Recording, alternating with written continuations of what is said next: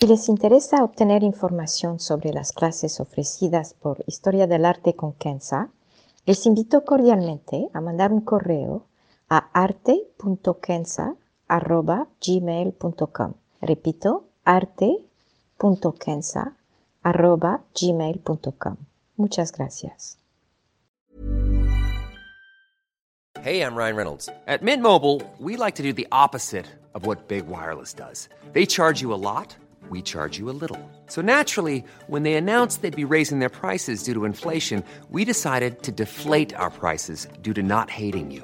That's right. We're cutting the price of Mint Unlimited from $30 a month to just $15 a month. Give it a try at mintmobile.com slash switch. $45 upfront for three months plus taxes and fees. Promo rate for new customers for limited time. Unlimited more than 40 gigabytes per month. Slows. Full terms at mintmobile.com. Historia del arte con Kenza.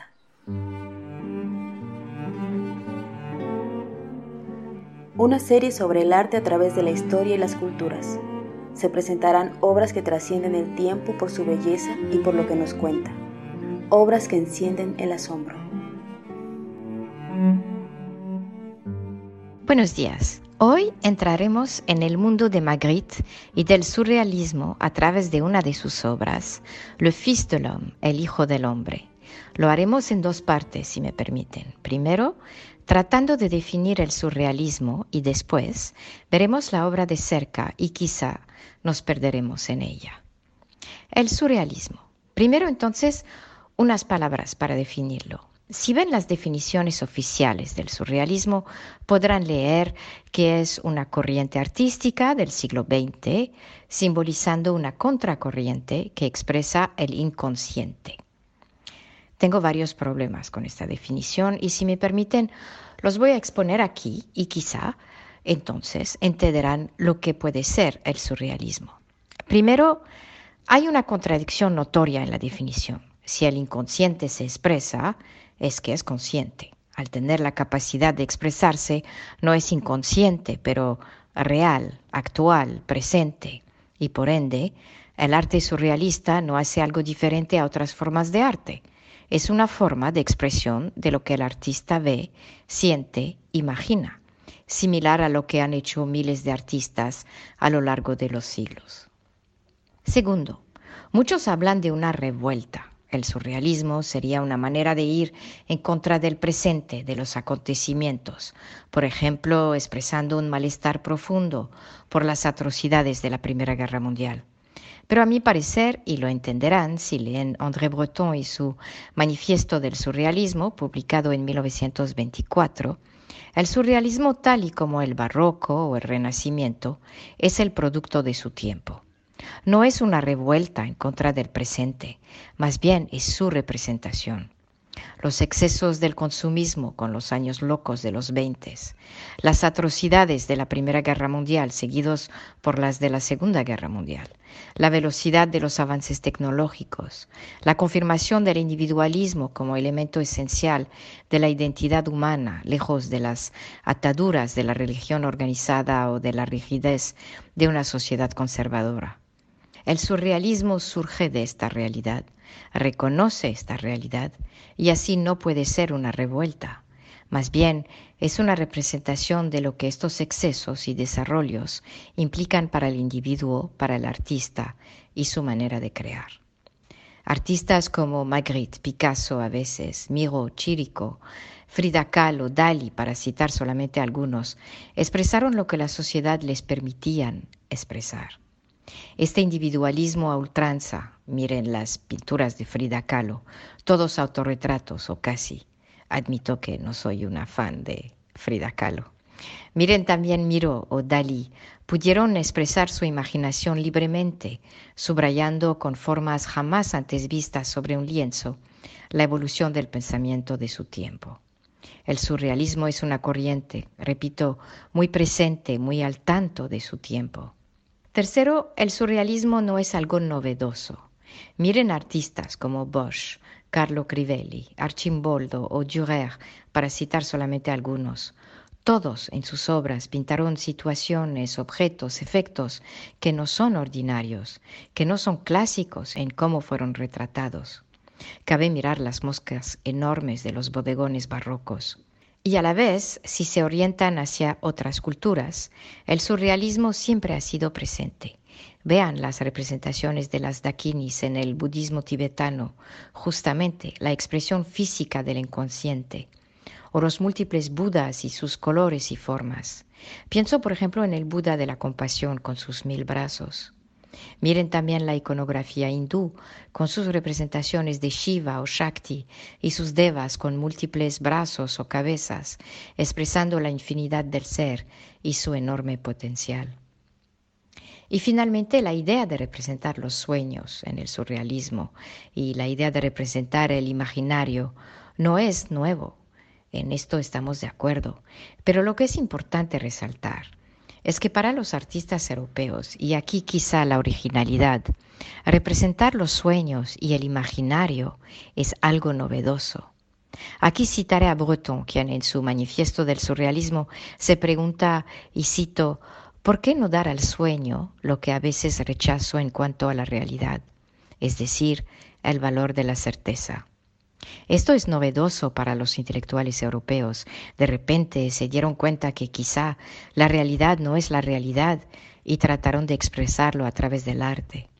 Pero si hubieran leído a los sabios, y pienso en particular Zhuangzi, siglo IV a.C., el más importante pensador chino del taoísmo, y su maravillosa reflexión sobre uno quien se despierta después de soñar que es una mariposa y se pregunta ¿Soy un ser humano soñando que soy una mariposa o una mariposa soñando que soy un ser humano? Y Breton le hace eco más de 2.400 años después. En resumen, no quiero menospreciar el arte surrealista para nada, pero lo que quiero enfatizar es que el artista, cualquier artista, siempre ha soñado, ha sentido, ha usado su imaginación.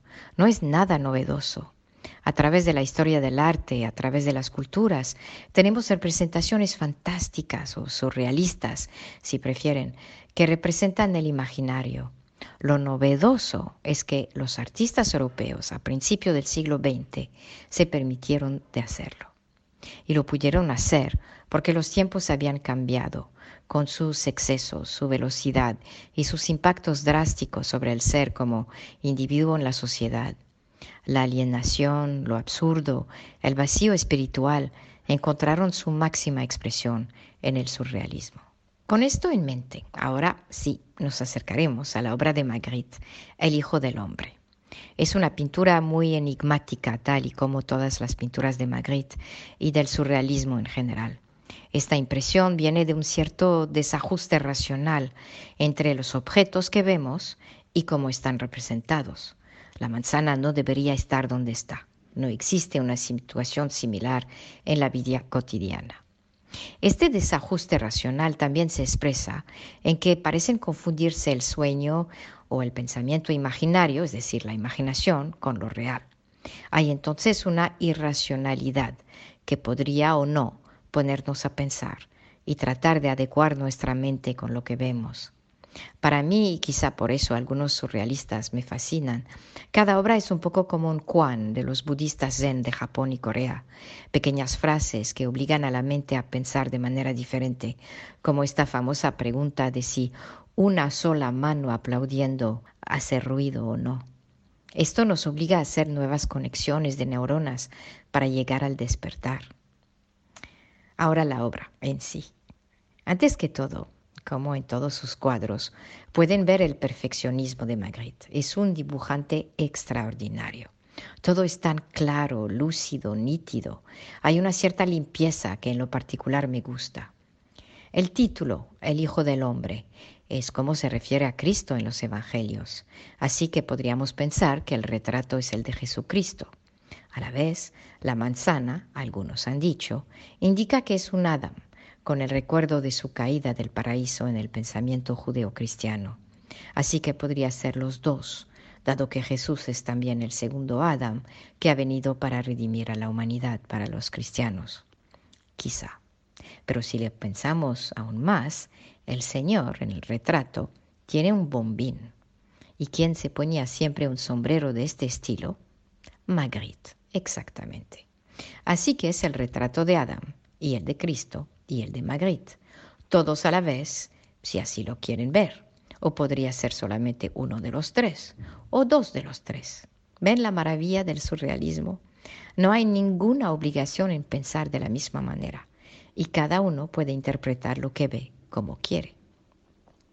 La manzana ahora es un objeto de lo más casual.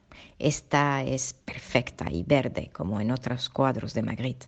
Lo que es original o absurdo, para guardar el lenguaje surrealista, es que está al frente de la cara de un hombre. En el mundo racional no debería estar ahí, y de repente tenemos un objeto cualquiera teniendo el papel más importante en un cuadro. Además, nada retiene la manzana y por ende no podría estar ahí flotando exactamente frente de la cara. Entre nos lo que me gusta es el detalle de la hojita. Al acercarnos, vemos que el hombre, vestido muy formalmente, con su corbata roja, su traje de banquero y su sombrero, nos mira. Sí, nos mira. Ven su ojo izquierdo. Nos está mirando mientras que nosotros no podemos verlo. La manzana nos estorba. Queremos saber quién es este individuo, queremos ver su cara. ¿Es Cristo? ¿Es Adam? ¿Es Magritte? ¿Qué expresión tiene? ¿Es serio? ¿Tiene una sonrisa? ¿Habla? Tantas preguntas por la presencia de una simple manzana.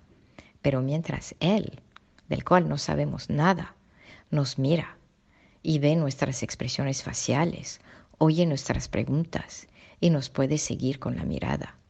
Extraordinario, ¿no creen? Ahora les dejo ver el cuadro para que solos puedan llegar a sus conclusiones y formular sus preguntas. La maravilla del surrealismo es justamente, como lo resalté en este podcast, que no hay ninguna respuesta y hay miles de preguntas.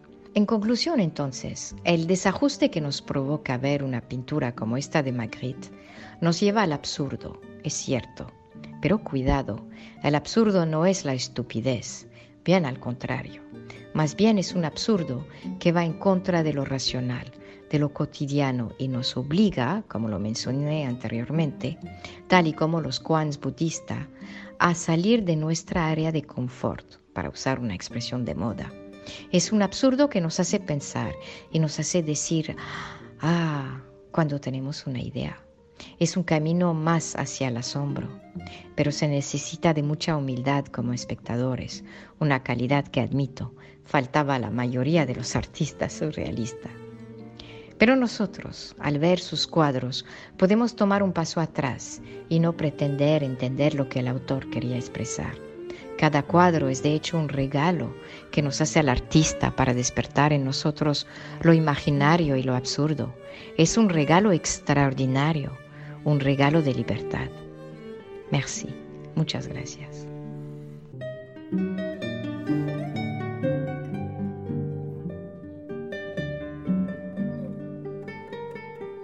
Historia del arte con Kenza.